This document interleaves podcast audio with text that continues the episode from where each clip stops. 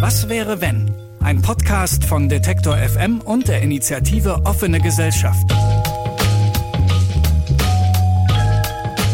Hallo, ich bin Sarah Steinert und Sie hören Was wäre wenn? Den Podcast, in dem ich gemeinsam mit der Redaktion vom Magazin www.mac.de regelmäßig Utopien diskutiere, die den Ist-Zustand in Frage stellen und zeigen, dass auch alles anders sein könnte.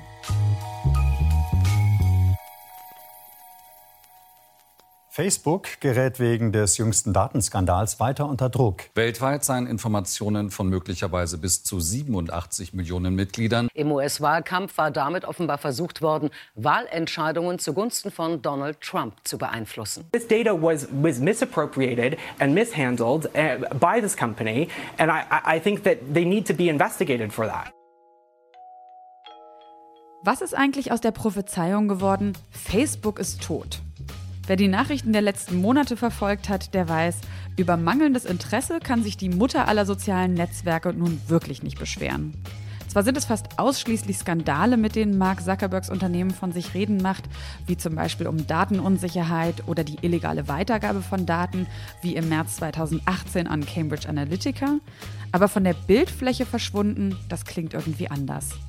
Im Gegenteil, man könnte sogar sagen, dass die Beschäftigung mit Facebook heute so groß ist wie nie zuvor. 2,7 Milliarden Menschen auf der Welt nutzen Facebook oder einen seiner mittlerweile dazu gekauften Dienste wie Instagram, WhatsApp oder den Messenger. 2,7 Milliarden, das ist ein Drittel der Menschheit. Darunter Privatpersonen, Medienunternehmen, Wirtschaftsunternehmen, Politiker, Kirchen, Regierungen. Sie alle sind auf die eine oder andere Art Teil von Facebook. Kein Wunder also, dass sich Mark Zuckerberg mittlerweile auch auf höchster politischer Ebene zu Gesprächen trifft, so als wäre Facebook selbst ein Staat. Und gegenüber diesem Staat wächst das Unbehagen. Denn die Frage, welchen Regeln Facebook eigentlich unterliegen soll, ist höchst strittig und wird in Anbetracht der Datenmacht immer drängender. Aktuell haben wir, die Nutzerinnen und Nutzer, dort gar keine Mitsprache. Aber ist das eigentlich noch sozial, so wie es der Name eigentlich verspricht? Genau darum geht es in dieser Folge. Genauer um die Frage, was wäre, wenn die sozialen Medien den Nutzerinnen und Nutzern gehören würden? Wie würde das aussehen und ginge das eigentlich mit oder nur gegen Facebook? Bräuchte es dafür vielleicht ganz neue Dienste und Anbieter, wie zum Beispiel das dezentrale Netzwerk Diaspora? Und welche Möglichkeiten bieten technologische Alternativen wie die Blockchain? Über all das spreche ich mit dem Autor und Was wäre wenn Redakteur Georg Dietz. Ja, hallo Georg. Hallo. Schön, dass du da bist. Also ich nehme einfach mal an, dass du wahrscheinlich auch die sozialen Medien nutzt, oder? Oh ja. Bist du auf allen vertreten? Facebook, Instagram, WhatsApp, Snapchat? nee, Instagram und Snapchat weniger. Okay. Twitter ist eigentlich mein Hauptmedium. Ah ja, okay. Ja, Facebook kaum noch. Typisch für Journalisten, ne? Typisch für mein Alter, glaube ich auch. Ähm, genau. Also die, ähm, meine Tochter würde, glaube ich, findet Facebook gar nicht. Nee? Weiß gar nicht, wie man es benutzt. Also ich weiß nicht, die ist im Grunde, glaube ich, nur auf Instagram, WhatsApp. Mhm, also damit ist sie natürlich beim Konzern Facebook, aber nicht ja. mehr auf der Seite Facebook. Ja. Ähm, wann hast du denn das allererste Mal so ein Unwohlsein verspürt, als du die sozialen Medien genutzt hast?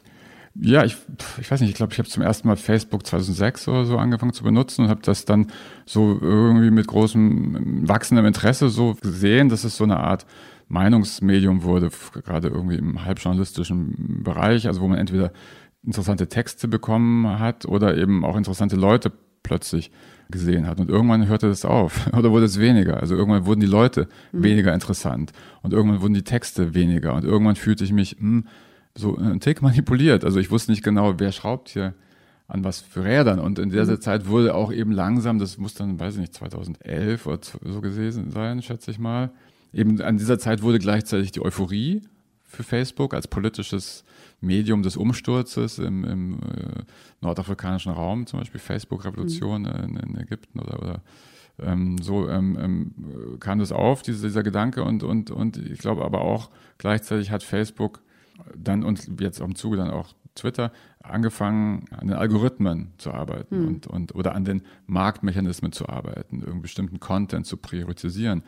Und das spürt der Nutzer, habe ich gespürt. Und am Ende wird es, glaube ich, auch dazu führen, dass bestimmte Mechanismen auch nicht mehr funktionieren ähm, oder Facebook horribile Dictu äh, verschwinden könnte. Schwer vorzustellen, aber. Schwer äh, vorzustellen. Ja. Warst du schon mal Facebook-abstinent für eine Zeit lang? Ich bin Facebook-abstinent, würde ich sagen. Also ich habe es so. noch nicht gelöscht, Aber ich finde das, ja, wie jede Social Media Absenz, extrem produktiv, extrem gut. Und das ist die Ambivalenz, ähm, weil ich gleichzeitig total interessiert daran bin, an dem emanzipatorischen Potenzial, an dem anti-institutionellen ähm, Potenzial, am neuen Diskurs, der möglich ist, an, an all dem, was für einen mhm. Journalisten auch äh, faszinierend ist an diesem Medium, als, als mhm. Meinungsmedium, als Informationsmedium, als, als direktes Medium, äh, ohne Mediation dazwischen, ohne Gatekeeper, ähm, was natürlich auch die Angst ist, ja. von vielen Journalisten ist. Ja. Und auch, also ich muss sagen, ich nutze es zum Beispiel auch sehr viel als Kontaktmedium. Mhm. Also es ähm, heißt ja auch immer so, Facebook ist eigentlich so ein bisschen der neue Personalausweis oder einfach, du findest, also wenn ein Drittel der Weltbevölkerung auf Facebook zu finden ist und weil es eben so direkt ist, also nutze ich das zum Beispiel auch total häufig, um Kontaktanfragen zu senden und kriege da häufig schneller, direkter und unmittelbarer was zurück, als wenn ich erst noch eine E-Mail sende. Genau, auch da mhm. die Ambivalenz. Ist natürlich auch ein Kontrollmedium. Äh, ist ja auch diese Problematik. Also ja, also man kann sich informieren, man kann sich zeigen, man kann aber auch letztlich gezwungen werden, sich zu zeigen. Also wie es jetzt an, der, an, an Grenzkontrollen ist. Das ist gerade für, natürlich für mhm. Aktivisten oder, oder für Bürgerrechtler extrem problematisch, dass sie entweder gezwungen werden, ihre Social, also wenn man nach Amerika reist, muss, muss man eigentlich Facebook- und Twitter-Account mhm. angeben. Mhm. Oder dass man gerade durch Gesichtserkennungsmechanismen auch gezwungen werden kann, sein Konto zu öffnen oder sein mhm. iPhone zu öffnen. Ähm, mhm. Und das ist natürlich für, für, Journalisten auch wiederum total gefährlich, die eigentlich Quellenschutz praktizieren müssen und, und die, ähm, ja, also die, diese, diese Frage zwischen Subjektivität und, also, und, und eigener Gestaltung und, und dann eben staatlicher oder, oder kommerzieller Kontrolle das ist eigentlich das Kernproblem, was immer noch nicht mhm. gelöst ist in den mhm. sozialen, sogenannten sozialen Medien. Jetzt sagst du auch schon die sogenannten sozialen Medien. Was glaubst du, ist es bisher noch eher, dass, sage ich mal, sich die Eliten, die Leute, die sie zum Beispiel wie Journalisten sich sowieso auch von Berufswegen sehr kritisch auch mit sozialen Medien beschäftigen, glaubst du, ist es bisher noch eher so die Bubble, die anfängt, sehr kritisch zu hinterfragen, wie sozial eigentlich die Medien sind? Oder sickert das langsam so, sage ich mal, so in den Mainstream ein, in die breite Bevölkerungsschicht all derer, die es benutzen? Ja, ich glaube, es ist eine komplizierte komplizierte Antwort, weil es eine extreme Ungleichzeitigkeit gibt. Also ich glaube schon, dass es Unbehagen ähm, ein gewisses Elitenphänomen ist, aber dass es auch ähm, ja, Facebook nicht nur in westlichen Industriestaaten gibt, so dass es, es gibt, es gibt ein ganz tolles Buch, Next Billion Users von Payal Aurora, ähm, wo, wo es ein Interview auch geben wird im www.mag. Die ähm, beschreibt eben letztlich die Realität, dass sozial, die, die sozialen Medien in, in, in dem Fall Indien genutzt werden, eben tatsächlich noch in so einem idealistischen, utopischen Kontext, wo, mhm. wo, wo sich Leute finden und, und, und organisieren. Und gleichzeitig irgendwie äh, beschreibt sie auch, wie merkwürdig die Sicht des Westens auf den Global South ist, dass da andere User sind. Also die, sie suchen mhm. auch nach Pornografie in Manchester City und Manchester United ähm, in, in online und, und, und suchen nicht dauernd nach äh, Demokratie und Aufklärung. Und mhm. ähm, also das da, da gibt es eben wahnsinnig viele Missverständnisse, die, die kulturell oder politisch motiviert sind und zu ganz merkwürdigen Vorstellungen dafür, dafür führen, als ob das getrennt ist von der menschlichen Natur. Das ist ja, glaube ich, eigentlich das, das große Missverständnis, dass Technologie was anderes ist. Mhm. Und eigentlich ist es nur eine Veränderung des eh vorhandenen menschlichen mhm. Denkens. Du wirst jetzt auch bald ein Buch äh, zu dem Thema schreiben. Da geht es auch um Technologie, Veränderung und Demokratie und inwieweit sich, vielleicht kannst du es auch selber besser sagen, sich äh, wahrscheinlich auch Demokratie abbilden lässt im Technologischen, oder? Ja, also wie ähm, äh, im Grunde letztlich Demokratie und Technologie füreinander gerettet werden können. Also jetzt ist der Diskurs ja so, dass es eigentlich nur darum geht, die Bedrohung von Demokratie durch ähm, Fake News oder durch ja, Filterbubbles oder durch, durch irgendwie das Phänomen zu beschreiben, dass alle Leute nur noch plötzlich im Hass aufeinander irgendwie zersplittert seien. Was ich erstmal in Frage stellen würde, ob das tatsächlich so ist, ob das auch wieder eine Medienprojektion ist, aber es ist auch nicht die technologisch äh, schlüssige Konsequenz der gegenwärtigen Medien. Also äh, die, die Grundthese des, des Buches, was ich zusammen mit Kollegen oder Freund schreibe, Emanuel Heisenberg, der ja ein Startup-Mensch ist und aus der technologischen Seite ein mhm. bisschen stärker kommt als ich, ist, dass man kein progressives Denken ohne Technologie oder gegen Technologie machen kann. Das ist äh, historisch immer wichtig ist, dass man die Best Practice, also die, die beste verfügbare Technologie für mhm. die Menschen nutzt. Mhm. Und ähm, so kann man bei, bei Technologie eben auch schauen, dass man die Demokratie schneller machen kann, direkter machen kann, dass man andere ähm, lokalere demokratische Mechanismen etablieren kann, dass man Ökonomie anders, anders nutzen kann, also anders definieren kann, Kapitalismus verändern kann, wenn man Daten äh, Hoheit nicht mehr an monopolistische äh, Strukturen oder Konzerne mhm. wie Facebook abgibt, sondern eben auch in Kommunen hat. Also man kann, man kann im Grunde die Demokratie mit technologischen Mitteln oder mit dem Mittel der Technologie anders denken und definieren. Deswegen ähm, wollen wir auch heute nicht die Frage diskutieren, was wäre, wenn es Facebook nicht mehr gäbe oder was wäre, wenn das Internet plötzlich stirbt, sondern die Frage, was wäre, wenn die sozialen Medien den Nutzerinnen und Nutzern gehören würden. Ne, das klingt mhm. ja, also das klingt natürlich, in, also weil wir ja auch mit jetzt einem Facebook, was uns vorgesetzt wurde, was wir wirklich nur, sage ich mal, eher irgendwie passiv genutzt haben, stellt sich das ja für uns, glaube ich, als was ganz Komisches vor. Also wie soll uns jetzt Facebook gehören? Soll das bedeuten, dass wir jetzt Aktien haben an Facebook, an allen sozialen Medien? Also was hat euch zu dieser Frage getrieben? Oder was ist damit wirklich gemeint? Ja, ich glaube, die Antwort fängt schon damit an, dass man versteht, was der wirtschaftliche, äh, was der Handel ist, der geschieht, wenn, wenn du oder ich Facebook benutzen. Also ist es umsonst, was Facebook anbietet, oder, oder ist es nicht umsonst? Mhm. Also ähm, Geld zahlen wir nicht dafür. Geld zahlen wir nicht, aber zahlen wir nichts? Nö, doch, wir zahlen auf jeden Fall was. Wir zahlen auf jeden Fall was, genau.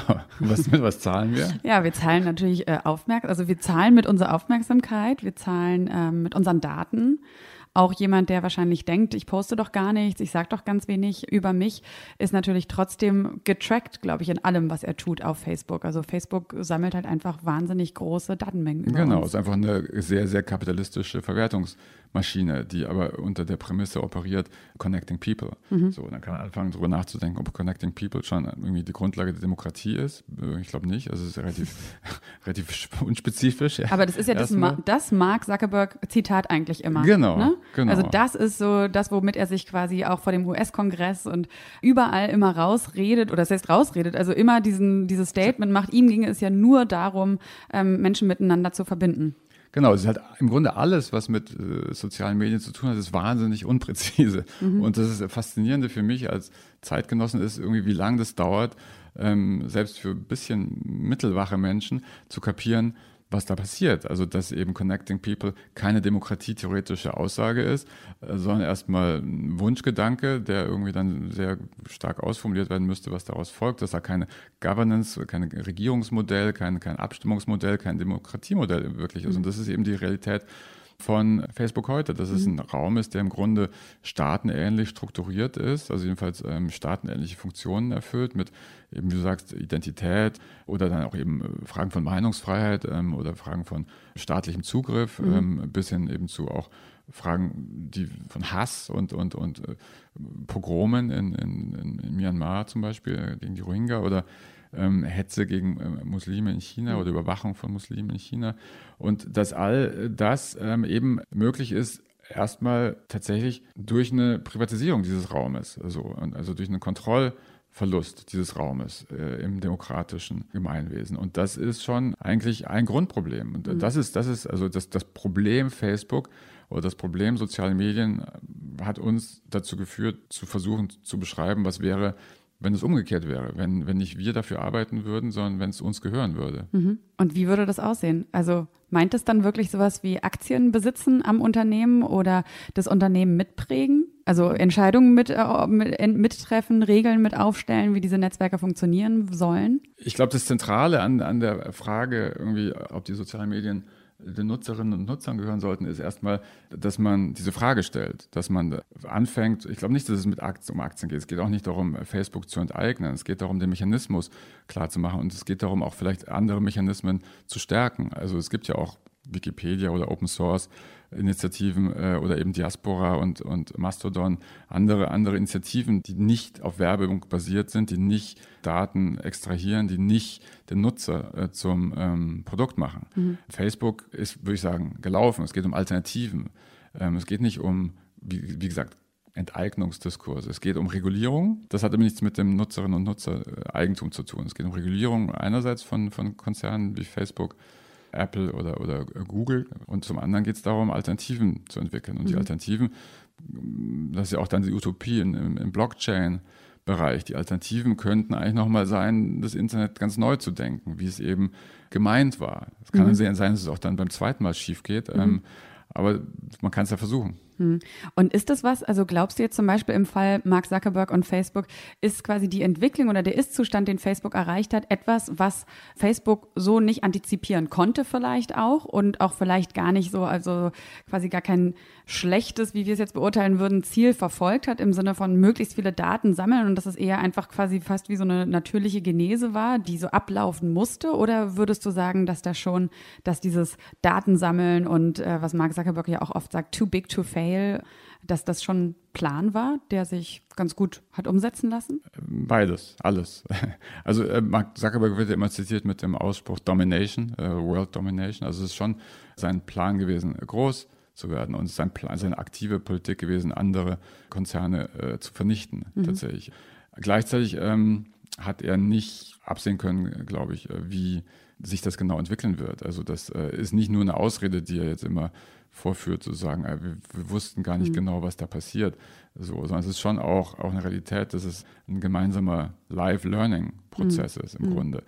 Ähm, trotzdem ist eben der Sündenfall des, des Businessmodells, dass, dass, äh, dass es eine werbebasierte Konzernstruktur ist. Das, und da ist, das ist mit Sheryl Sandberg verbunden, als sie ähm, gekommen ist zu einem Konzern und da hat sich das verändert. Das gleiche für Google. Also das, das ist alles andere folgt in, in einer gewissen Weise daraus. Das heißt ja auch immer, Mark Zuckerberg ist eigentlich der Autokrat, also der allein regierende Autokrat im, im Staate Facebook, der letztlich doch derjenige ist, der alle Entscheidungen trifft. Und das ist eben keine demokratischen Entscheidungen, die auf gar keinen Fall nein. getroffen werden. Ja. Und es heißt auch immer, ja, zum Glück ist es Mark Zuckerberg, aber mhm. äh, nicht irgendwie schlimmer Autokrat. Aber die Strukturen sind autokratisch und ich weiß nicht, wie Mark Zuckerberg sich entwickelt. Der ist ja auch noch jung. Also das heißt nicht, dass, dass er immer ein nette Mark äh, bleiben wird, der vielleicht nie war.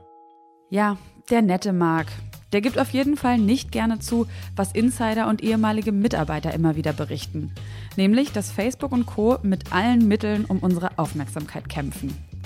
Alle Mittel bedeutet auch, dass gezielt Erkenntnisse aus der Neurowissenschaft genutzt werden, um gewisse Funktionsweisen des menschlichen Gehirns auszunutzen. Tools und Designs, wie zum Beispiel der Like-Button oder auch die nie enden wollende Home-Seite, sollen uns einfach maximal lange auf der Seite oder in der App halten. Was das für langfristige Folgen für die Nutzer hat, das sei Facebook dabei ziemlich egal. Das sind so architektonische Probleme, Fragen, wo, wo man merkt, dass es ganz klar ein Unternehmen ist und nicht eine Demokratiemaschine. Man kann es nutzen als Demokratiemaschine, teilweise, aber dann muss man eben auch den Sprung in die Realität äh, schaffen. 2010, also sechs Jahre nach dem Launch von Facebook, hatten vier Mathematikstudenten der New York University bereits genug von den Machenschaften Facebooks. Doch statt einfach nur ihrem Unmut Luft zu machen, entschlossen sie sich, eine echte Alternative für sich und für andere zu schaffen.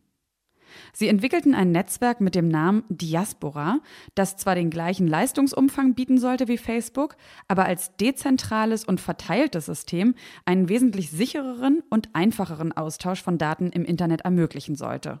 Dies sollte geschehen, indem jeder Nutzer selbst seinen eigenen Server betreiben kann und die Software auf diesem Server auch vollständig kontrollieren kann. Auch wenn Sie vielleicht noch nie von Diaspora gehört haben, gibt es das Netzwerk noch heute mit mittlerweile rund 700.000 Nutzern. Der Softwareentwickler Dennis Schubert ist einer davon und er arbeitet fast von Anfang an mit daran, Diaspora kontinuierlich zu verbessern. 2010, das ist ja noch über fast zehn Jahre her, da sah ja Facebook und alles noch ein bisschen anders aus. Was war damals deren Motivation, ein alternatives Netzwerk zu gründen? Die Motivation war damals tatsächlich auch schon Datenschutz, weil es sah gar nicht so anders aus. Das Einzige, was anders aussah, ist, dass man nicht ähm, jeden Tag in den, in den Nachrichten über irgendwelche Datenskandale gelesen hat. Und anders sah damals auch aus, dass Leute sich damals noch nicht ganz so viel Gedanken gemacht haben, aber die Datenschutzprobleme waren damals auch schon da. Also die sind jetzt nicht neu. Und die Motivation war halt einfach eine datenschutzfreundliche Alternative zu Facebook zu bauen man hat ja damals sich wahrscheinlich schon gedacht, wie du es auch gesagt hast, man, man schafft eine Alternative. Jetzt ist natürlich die Frage, wenn man, äh, sage ich mal, immer noch bei unter einer Million Nutzer rumkrebst und, und Facebook mittlerweile fast ein Drittel der Menschheit hat, ist dann Diaspora eher so ein Realforschungsprojekt eigentlich oder wirklich eine Alternative oder kann es die vielleicht auch noch werden in der Zukunft? Das ist schwierig zu beantworten. Also wir sehen jetzt Diaspora nicht, mit wir meine ich die Leute, die an Diaspora entwickeln, wir sehen jetzt Diaspora nicht als das ultimative Facebook-Killer-Projekt, einfach weil wir selber noch relativ viel technische Probleme zu, zu, bewältigen haben. Diese ganze Architektur, wie sie benutzen, dieses ganze Datenschutzthematik ist relativ schwierig umzusetzen Und gerade bei Social Media ist es einfach ein Problem, eine Alternative aufzubauen, weil Social Media funktioniert dadurch, dass man Kontakte und Freunde hat, mit denen man sich austauschen kann. Facebook hat die, Diaspora nicht. Daher ist die Motivation für, den, für die Einzelbenutzerin tatsächlich relativ gering, zu Diaspora zu migrieren, weil da kenne ich ja keinen. Also warum sollte ich überhaupt wechseln? Dieses ganze Social Networking ist relativ schwierig und das ist wahrscheinlich einer der Hauptgründe, warum wir noch relativ klein sind. Wir arbeiten daran, diese ganze Datenschutzthematik und die Verteilung von Daten für die, äh, für die Endbenutzerin so reibungslos zu machen, dass man es gar nicht mehr merkt, also dass man Datenschutzvorteile hat, aber nicht in diese technischen Probleme reinläuft. Und wir haben die Hoffnung, dass zu dem Zeitpunkt, wenn wir diese Probleme wirklich gelöst haben und die alternativen sozialen Netzwerke dann einfach benutzbar sind, ohne dass man Kopfschmerzen darüber bekommt, dann haben wir die Hoffnung, dass dann auch mehr Benutzerinnen zu uns migrieren. Mhm. Das heißt, du hast auch keinen Facebook-Account, keinen Instagram-Account und nutzt WhatsApp und sowas alles gar nicht?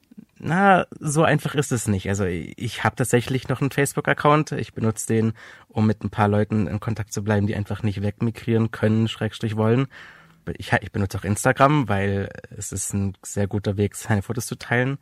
WhatsApp selber benutze ich jetzt nicht, aber man kann sich, glaube ich, nicht komplett abschneiden. Vor allen Dingen, weil wir als Entwickler von Social Media natürlich auch irgendwie gucken müssen, was interessiert die Benutzerinnen überhaupt. Und da sind diese großen Plattformen natürlich doch sehr interessant. Das heißt, man muss da einfach ein bisschen am Ball bleiben. Aber das ist ja dann eigentlich genau das gleiche Dilemma, was man, was ja jeder Nutzer hat. Also man, jedem ist, glaube ich, mittlerweile klar, dass äh, unerträglich viele Daten eigentlich gesammelt werden, die natürlich auch unangenehm gegen einen verwendet werden könnten, auch wenn man nicht, auch wenn man sich quasi gesetzeskonform Form erhält, aber einfach diese Durchsichtigkeit, das, das ängstigt ja schon extrem viele Menschen.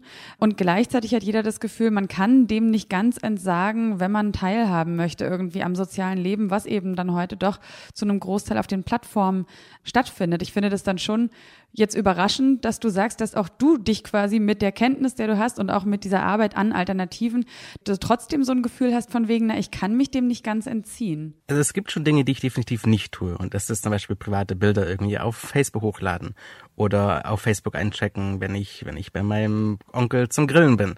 Solche Dinge tue ich nicht. Und ich, ich glaube auch, dass das Problem noch gar nicht so wirklich bei den Leuten angekommen ist. Obwohl wir relativ oft ähm, lesen von irgendwelchen Datenskandalen, dass Facebook Daten verkauft an externe Firmen, dann sehen die Leute das zwar als Problem und finden, okay, Facebook, das war jetzt doof von euch, dass ihr Daten an Cambridge Analytica verkauft habt, macht das bitte nicht normal. Aber das eigentliche Problem, also diese große Ansammlung an privaten Daten an einer Stelle, ich bin mir gar nicht sicher, ob das äh, wirklich so angekommen ist in der Gesellschaft. Und da ist das Problem halt auch, okay, man kann, man kann sehr viel Zeit und Ressourcen investieren, die Leute darauf aufmerksam zu machen. Aber wenn es keine Alternative gibt, die wirklich so gut benutzbar ist wie die großen Netzwerke, dann ist es ein bisschen schwierig. Mhm. Ähm, was sind es denn für Leute, die bei Diaspora bisher unterwegs sind? Es sind erstaunlich viel ähm, Europäer, insbesondere Deutschsprechende dabei. Das deckt sich so ein bisschen mit der Erfahrung, die andere Firmen gemacht haben, dass gerade Europa und insbesondere Deutschland doch einen relativ starken Fokus hat auf Datenschutz. Das spiegelt sich definitiv auch bei uns wieder. Ansonsten, Diaspora hat immer so ein bisschen das Klischee gehabt, das sind ja eh nur Softwareentwickler. Das ist gar nicht so sehr der Fall. Es sind relativ viele Leute, die nicht wirklich viel mit Computern zu tun haben. Es ist wirklich, äh, es ist relativ breit aufgestellt, wobei es natürlich schon einen großen Schwerpunkt gibt auf Datenschutz und dieses und diese ganze Bubble. Man muss doch bereit sein, ein bisschen was aufzugeben aktuell, um Diaspora zu benutzen. Das spiegelt sich so ein bisschen wieder. Facebook und WhatsApp und Instagram wird ja auch vorgeworfen, dass sie sich Erkenntnissen aus der Neurowissenschaft bedienen, um die Leute ähm, noch mehr dazu zu treiben oder dazu bringen, häufiger auf ihren Plattformen ähm, sich anzufinden, viel Zeit darauf zu verbringen. Ist das auch ein Anliegen von Diaspora, dem entgegenzuwirken? Ich finde grundsätzlich, dass man als Softwareentwickler die Aufgabe hat, dass man seine Software so baut, dass sie wirklich jeder benutzen kann. Und das schließt Leute mit ein, die nicht wissen, wie Computer funktionieren. Das schließt Leute mit ein, die besondere Bedürfnisse haben, die vielleicht blind sind. Facebook benutzt einen Großteil dieser Methoden allerdings nicht, um die Software einfacher zu machen, sondern Facebook muss schlichtweg ähm, ihre eigene Server bezahlen. Und das machen sie, indem sie den Benutzerinnen Werbung präsentieren. Und das heißt, je länger die Benutzerinnen auf Facebook sind, desto mehr Geld macht Facebook daraus. Diaspora selber hat jetzt kein wirkliches Interesse daran, die Leute lange zu binden. Wir haben Interesse daran, die Kommunikation zwischen den einzelnen Benutzerinnen so einfach wie möglich zu machen, aber wir haben kein aktives Interesse, die Leute jetzt dauerhaft zu binden und alle zehn Minuten nachgucken, ob es was Neues gibt, weil wir einfach kein Interesse daran haben, Leute mit Inhalte vollzumüllen. Muss Diaspora kein Geld verdienen? Diaspora ist ja nicht nur ein Server, sondern es sind viele kleine Knoten und diese kleinen Knoten, die werden von jedermann betrieben. Wie diese Knoten sich, sich finanzieren, ist erstmal uninteressant für den Betrieb des Projekts. Ein Großteil finanzieren sich aus Spendengeldern der Benutzerin. Das scheint ganz gut zu funktionieren. Es gibt noch niemand, der irgendwie Werbung betreibt und wir, wir als Softwareprojekt haben auch kein Interesse, das irgendwie zu implementieren. Aber natürlich kostet sowas Geld. Das Betreiben eines Dienstes kostet Geld. Das Entwickeln eines Dienstes kostet auch Geld. Da besetzt Diaspora zum großen Teil auf Spendengeldern zurzeit. Also das stelle ich mir, du hast es ja auch schon gesagt, es geht eigentlich nicht darum, dass, oder du siehst jetzt auch nicht, oder weiß ich nicht, vielleicht dann doch in deinen kühnsten Träumen, dass Diaspora wirklich mal eine Alternative irgendwann zu Facebook ist, weil dann kommen ja natürlich auch, also mit einer größeren Zahl an Nutzern und dann auch, ja, auch wahrscheinlich dann auch an, keine Ahnung, anderen Schwierigkeiten, wie dann auch vielleicht Debatten, wo man sich überlegen muss, will man die abbilden oder nicht, wie geht man dagegen vor, auch gegen Hate Speech und sowas, dann müssen ja quasi größere Kosten auf einen zukommen. Also wenn man Diaspora größer denkt, glaubst du, dass das Projekt trotzdem von der Struktur her so angelegt ist, dass es ganz anders reagieren könnte und nicht quasi auch eigentlich dann in so einen, in so, so einen Marktmechanismus verfällt, wie das bei Facebook der Fall ist? In der perfekten Welt hat Diaspora so ein paar konzeptbedingte Vorteile, die den Betrieb einfach machen. Die Idee von Diaspora ist, dass es nicht ein großer Diaspora-Server gibt, sondern viele kleine, die von Leuten betrieben werden, die der Betreiber im Idealfall persönlich kennt. Und da hat man dann implizit diese ganzen Moderationsprobleme so ein bisschen gelöst, weil ich werde nicht einen Dienst betreiben für jemand, der irgendwelche frauenfeindlichen Inhalte postet, äh, irgend so ein Schmarrn, die werde ich nicht auf meinem Server haben. Und wenn es sehr, sehr viele, sehr kleine Server gibt, bleibt der einzelne Moderationsaufwand für den einzelnen Server doch relativ klein. Also in der perfekten Welt ist das noch nicht mal ein Problem. Natürlich ist die Realität ein bisschen anders und nicht jeder kann einen Dienst betreiben, aber in der perfekten Welt wäre das kein Problem. Und sind dezentrale Modelle die Zukunft? Hm, ich habe die Hoffnung, ja, weil eigentlich war das Internet mal so designt als Platz, mit dem viele einzelne Computer sich miteinander austauschen und nicht als Ort, an dem jeder zu facebook.com geht und da Dinge tut. Im Idealfall wäre das die Zukunft.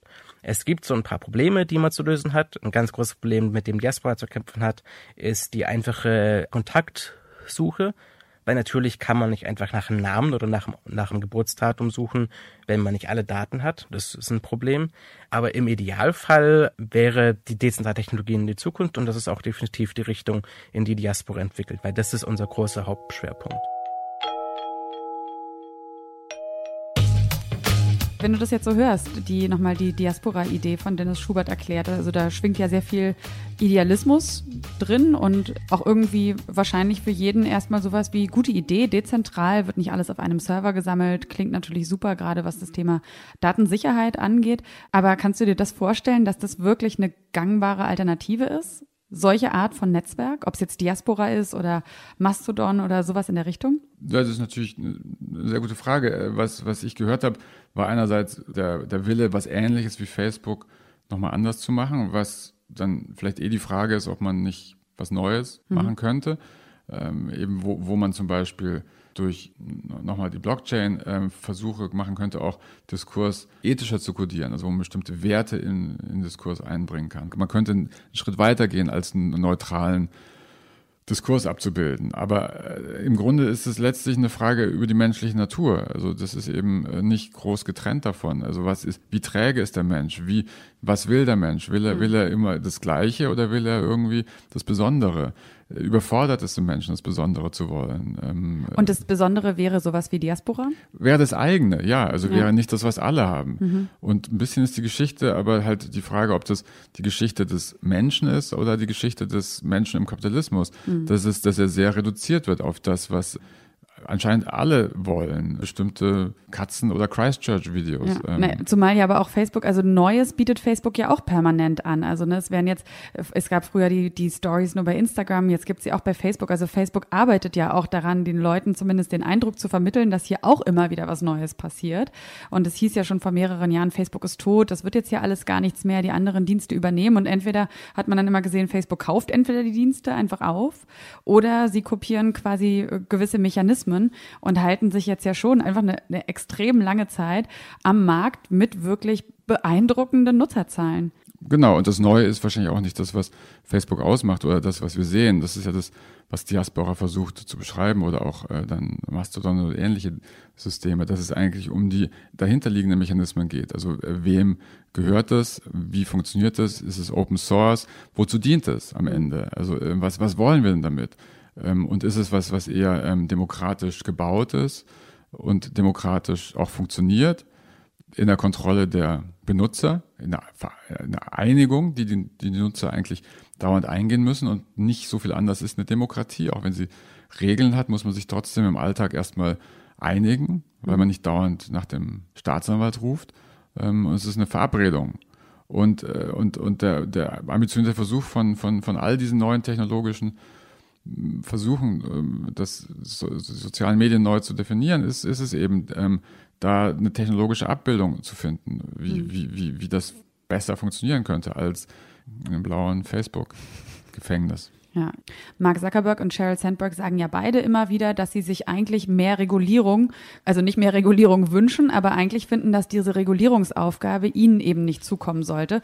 Ich frage mich so, wird es dann dahin gehen, dass dieses, dass quasi mit mehr und mehr staatlicher Regulierung dann doch Facebook irgendwann so stark seinen Reiz verlieren wird, dass das quasi so ein bisschen der, der Untergang sein muss, weil Facebook sich ja auch selber nicht so ganz klar zu sein scheint, was es eigentlich ist und was es eigentlich sein will und sein darf in unserer Welt. Na, ich würde sagen, wenn Facebook sagt, es will reguliert werden, dann heißt es erstmal, dass sie wissen, dass dann keine Gefahr für sie droht. Weil in den Anhörungen zum Beispiel vor dem Kongress deutlich geworden ist, dass die zuständigen Politiker überhaupt keine Ahnung haben, was mhm, Facebook ja. ist, was, was sie, wo sie anfangen sollten. Ähm, und dass es viel, viel gefährlicher wäre für Facebook, wenn man nicht einzelne regulatorische Maßnahmen zulässt, die irgendwie in komplizierten, langwierigen Prozessen ablaufen, sondern dass es eine massive gesellschaftliche Diskussion über Sinn und Unsinn dieser, ähm, dieses Businessmodells gibt. Also dass letztlich für, für Facebook viel, viel einfacher zu regeln ist, Regulierung vorzuschieben mhm. in so einer relativ langen zeitlichen Achse, als das wirklich Revolutionäre ähm, zu, zu ähm, erwarten. Und das ist eben, dass nicht nur die Menschen sich abkehren, sondern dass irgendwie deutlich wird, dass es hier ähm, einen massiv schädlichen Prozess gegeben hat, schädlich für die Demokratie, schädlich letztlich für, für den Einzelnen mhm. ähm, und, und dass äh, die Chimäre, dass die, Verbindung an sich schon was Gutes ist, eben eine Chimäre ist. Und das ist die viel existenziellere mhm. äh, Erkenntnis, die droht. Und ähm, das ist irgendwie bequem, über Regulierung zu reden, die eh so bald nicht kommen wird. Es sei denn, ähm, es gibt einen Linksrutsch in amerikanischen Wahlen mhm. äh, mhm. oder in Europa. Das hat ja die Raspora auch angesprochen, dass Europa natürlich schon die Möglichkeit hat, aggressiver vorzugehen und, und konstruktiver vorzugehen gleichzeitig, was den digitalen Raum angeht, dass, dass es da andere Regulationsanstrengungen gibt, die vielleicht auch ähm, dann wirklich irgendwie mehr umgesetzt werden. Oder, oder dass es auch konstruktivere Formen gibt, Daten äh, in Kommunen anders zu verwalten, wie es in Barcelona der Fall ist und darauf aufbauend stärkere kommunale, auch, auch Wirtschaft mit Daten zu ermöglichen, wo kleine und mittlere Betriebe in der Lage sind, diese Daten zu verwenden. Das ist ja das Problem von des digitalen Kapitalismus, dass es ein Winner-Takes-All-System ist. Dass je größer du bist, desto mehr hast du diese Ressource der Daten, die du brauchst, um letztlich auch Machine Learning zu betreiben, um, um irgendwie das voranzu, mhm. voranzubringen, das, das weitere Geschäftsmodell. Und ähm, das ist so ein Modell des Kapitalismus, der zu monopolistischen Strukturen führt, wenn man ihn nicht äh, reguliert. Für den Digitaltheoretiker Tante ist das Regulierungsproblem nur die Spitze vom Eisberg. Seiner Ansicht nach übernimmt Facebook im digitalen Raum zunehmend staatsähnliche Funktionen, ohne aber staatsähnliche Verantwortung zu übernehmen, geschweige denn demokratischen Regeln unterworfen zu sein. Um Facebook zu demokratisieren, fordert er daher eine Übernahme Facebooks durch die Nutzerinnen und Nutzer im Sinne einer politischen Revolution. Staaten, große Unternehmen, aber auch Organisationen der Zivilgesellschaft und Individuen sollten im offenen Diskurs Ziele, Normen und Grundsatzregeln des Internets verhandeln. an die sich dann auch Facebook zu halten hätte. Dieses neue Facebook würde sich nicht durch die Durchsetzung einer hegemonischen Weltsicht definieren, sondern darüber, dass es allen Nutzern und ihren Bedürfnissen gerecht werden will. Eine Facebook-Verfassung müsse dafür geschaffen werden, die sich vor allem damit beschäftigt, wie in einem demokratisierten Facebook Entscheidungen getroffen werden können, ohne dass sich bestimmte Gruppen allein aufgrund ihrer Größe durchsetzen. Der Kulturwissenschaftler Michael Seemann sieht die Demokratisierung von Facebook als ebenso wichtig. Ein wiederkehrendes Problem bei den unterschiedlichen Demokratisierungsansätzen sieht er allerdings im Widerspruch zwischen Demokratisierung und Agilität.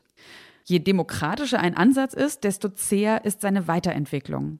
Er plädiert daher für ein Stapelmodell des Internets, in dem der unterste Stapel der demokratischste, aber auch gleichzeitig der schwerfälligste ist. Und je weiter man nach oben geht, desto weniger demokratisch, dafür aber agiler wird es.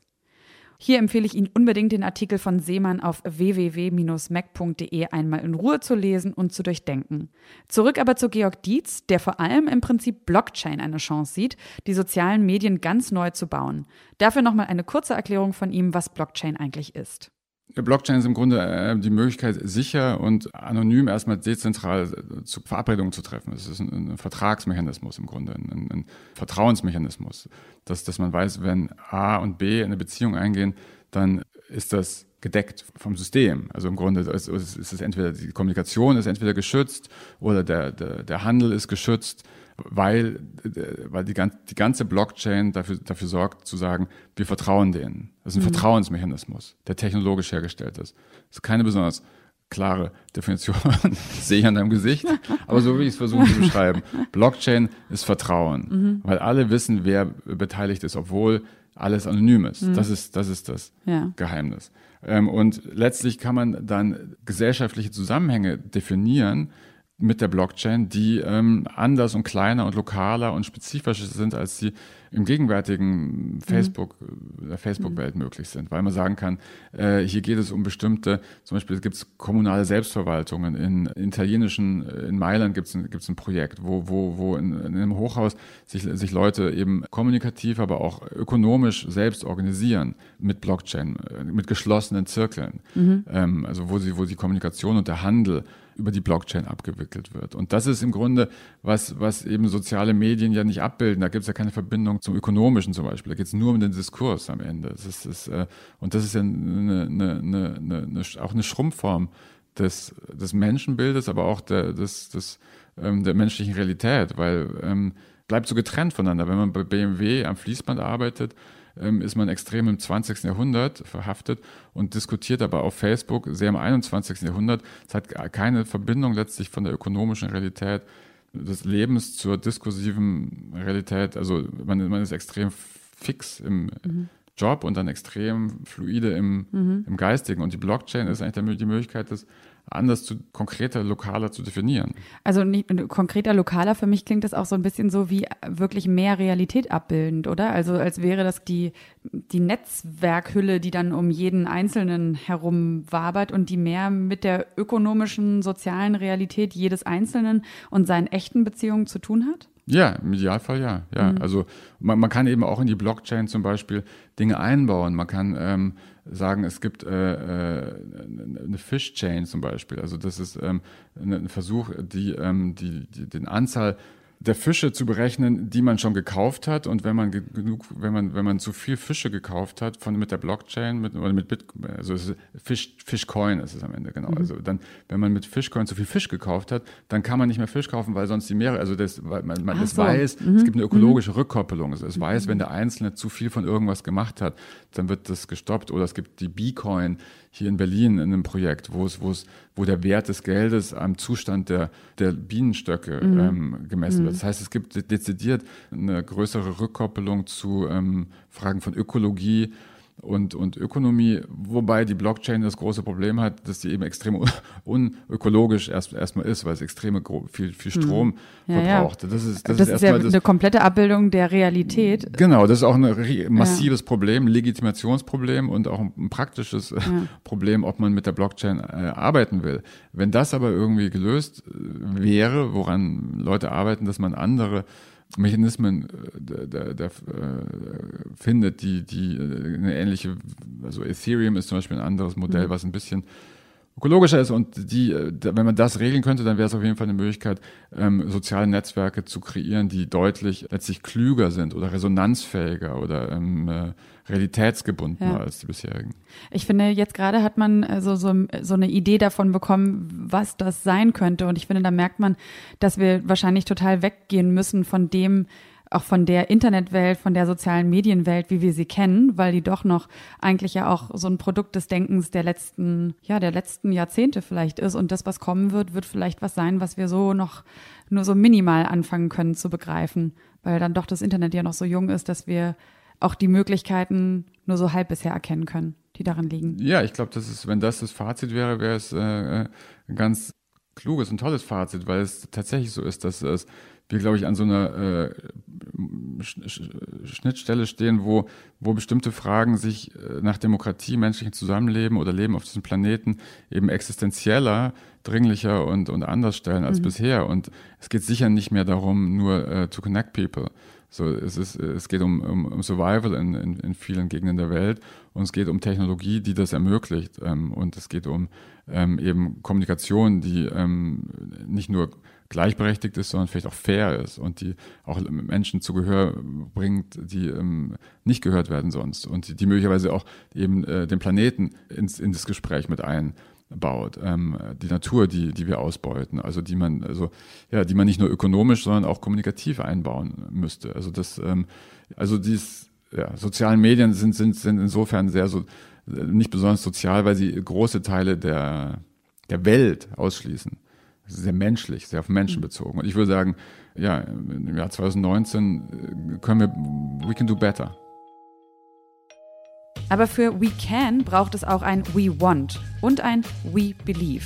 Vielleicht hat Ihnen diese Folge ja Anlass zum Glauben gegeben, dass es trotz aller Kompliziertheit sehr wohl möglich sein könnte, Netzwerke nochmal ganz anders zu strukturieren. So, dass sie am Ende vielleicht wirklich den Nutzerinnen und Nutzern gehören. Wie genau und was dafür nötig ist aus Sicht derer, die sich in ihrer täglichen Arbeit mit dem Netz und den Netzwerken und deren Strukturen beschäftigen, das lesen Sie am besten nach in der aktuellen Ausgabe vom www.mac.de. Schreiben Sie uns auch sehr gerne Ihr Feedback zu dieser oder auch zu anderer Folgen des Podcasts an www.detektor.fm und abonnieren Sie uns gerne bei Spotify, Apple Podcasts oder Deezer. Mein Name ist Sarah Steinert. Ich freue mich sehr, dass Sie zugehört haben und sage Tschüss, bis zum nächsten Mal und bleiben Sie offen. Was wäre wenn? Ein Podcast von Detektor FM und der Initiative Offene Gesellschaft.